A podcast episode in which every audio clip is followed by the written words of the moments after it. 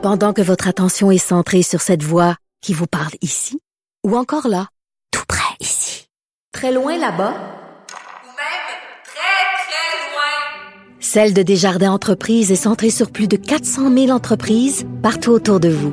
Depuis plus de 120 ans, nos équipes dédiées accompagnent les entrepreneurs d'ici à chaque étape pour qu'ils puissent rester centrés sur ce qui compte, la croissance de leur entreprise.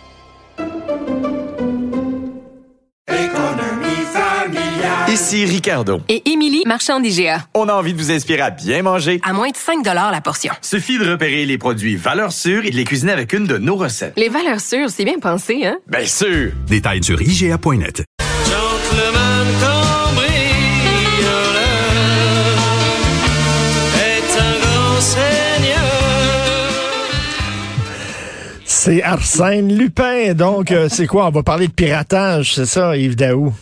Oui, bon matin. Écoute, euh, on a été vraiment surpris de, de voir ça. Il y a eu une publicité euh, qui a été faite par l'École polytechnique pour annoncer un concours qui a lieu le 5 et 6 février. C'est la deuxième édition d'un concours de piratage éthique à Hein? Canada-France euh, qui se déroule. Et là, tu as des jeunes qui viennent un peu partout pour euh, justement des hackers, ce qu'ils appellent un hackathon, pour être capable de, de, dans une situation virtuelle, de, Oui. de pénétrer les systèmes informatiques, tout ça. Et ce qui est intéressant, c'est un des grands commanditaires, c'est Desjardins. Mais, mais, mais c'est parce qu'ils veulent, ils veulent recruter des experts en sécurité parce qu'il n'y a Non. rien de mieux pour sécuriser ton système qu'un gars qui sait comment le contourner. En fait, sais, quand on dit aux grands mots, les grands moyens, là, Oui. mais euh, tu sais, if you can beat them, join, Join them. them. hein. Donc, euh, donc, euh, ce qui est intéressant, c'est qu'à partir de ça, on a évidemment appelé Desjardins, tout ça, et c'est là qu'on a appris que Desjardins est en train d'injecter plus de 350 millions dans son bureau de sécurité.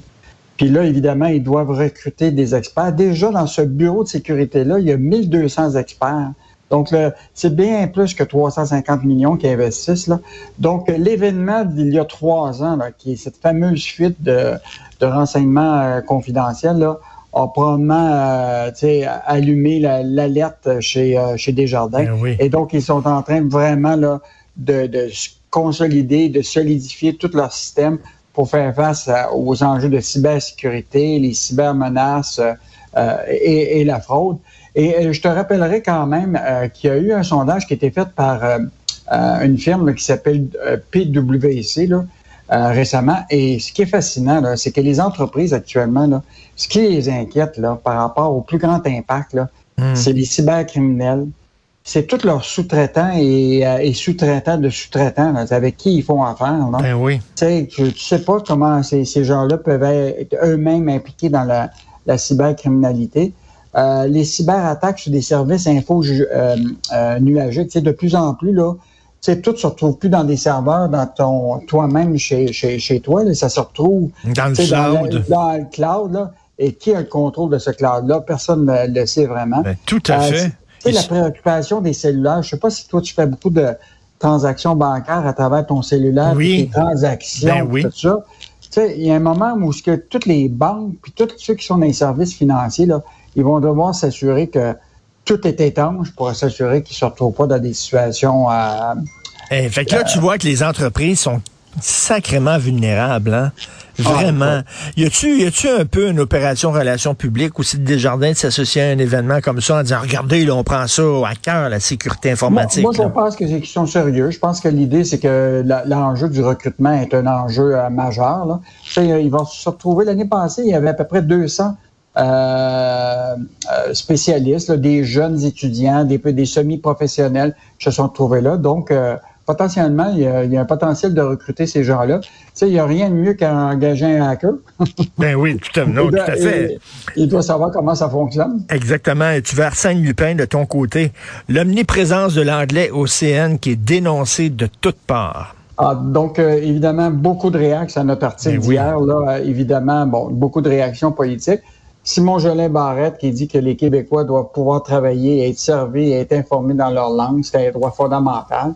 Puis il dit que ça s'applique à la langue de travail, la fameuse loi 96. Donc, euh, quand même, c'est lui qui est responsable de, de- de, justement de l'application de, de- de la loi.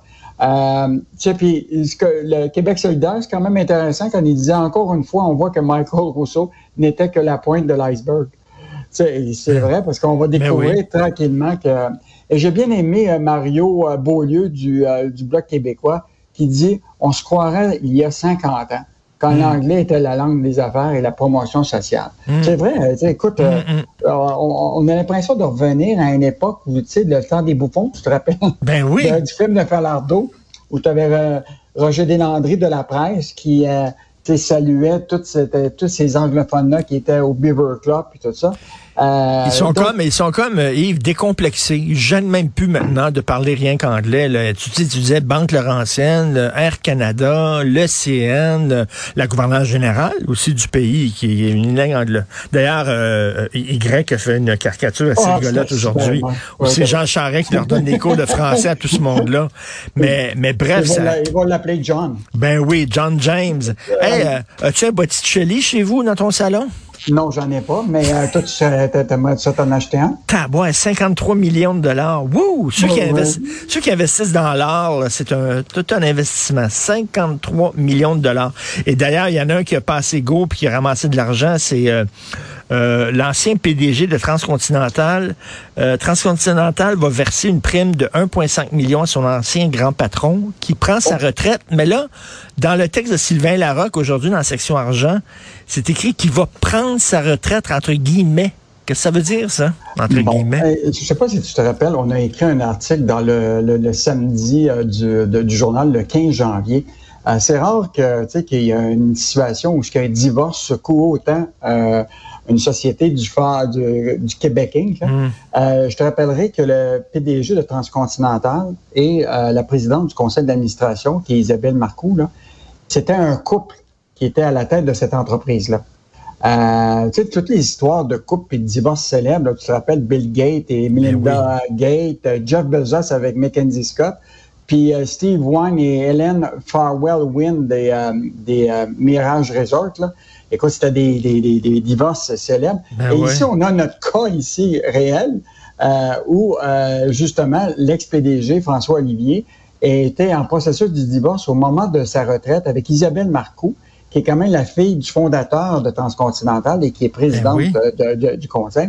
Et là, ce qu'on apprend dans la dé- dernière déclaration, c'est que euh, de, de- de- de- de- des actionnaires ou de la direction, c'est qu'ils vont y verser une prime spéciale de 1,5 million avant de quitter pour prendre sa retraite.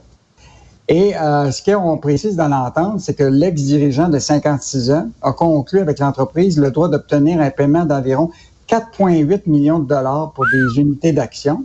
Yeah. Puis au moment de son départ, le 15 décembre, là, il détenait au total plus de 19 millions de dollars d'actions. Donc, puis en plus, il a son régime de retraite dont la valeur totale est de 6,5 millions de dollars. Donc, euh, euh, il quitte, peut-être en mauvais termes. Il va, il, va, il va payer une méchante pension quand même. Ah, on ben s'entend là. On ne sait pas encore. mais écoute, en, en mauvais terme, mais bon, avec une enveloppe quand même assez, assez garnie. Euh, Est-ce que c'est son choix de quitter ou c'est parce qu'il s'est divorcé avec la fille du fondateur qu'on lui a dit, ben là, on veut plus t'avoir dans l'entreprise? Ah, Écoute, on est, Hein? on est pas, on, on s'est pas rendu dans le détail de, de tout ça, mais mettons que quand il y a une entreprise familiale là, qui vient un divorce comme ça, puis ça peut, Ben euh, tu sais, ça peut endommager beaucoup de relations interpersonnelles dans l'intérieur de l'entreprise. Ben. On n'a pas voulu aller aussi loin. OK. Qu'est-ce qu'on va pouvoir lire dans la section argent ce week-end? Écoute, tu vas adorer notre section euh, ce week-end. D'abord, tu sais, le CNN là, aux aux États-Unis font leur chou gras avec ça. là. Les gens qui vont dans les magasins puis ils voient des tablettes vides à cause de la pénurie de main-d'œuvre. Les gens, il n'y a plus de assez de monde pour mettre les- les- la marchandise sur les tablettes. Tu as aussi les, le problème de- du camionnage puis des- du transport de marchandises. Donc, on a, on a été sur le terrain puis on a effectivement commencé à observer ça ici au Québec.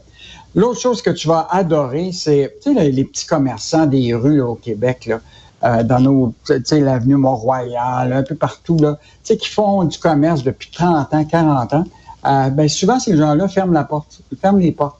Puis là, les gens sont vraiment déçus. On a un commerçant de l'avenue Mont-Royal, ça faisait 28 ans, 28 ans qui était, qui était dans le secteur de, de la chaussure, puis il ferme ses portes. Ah oui. Ah oui. Et donc, euh, on l'a interrogé. Vraiment toute une histoire autour de lui. Donc, vous allez le découvrir.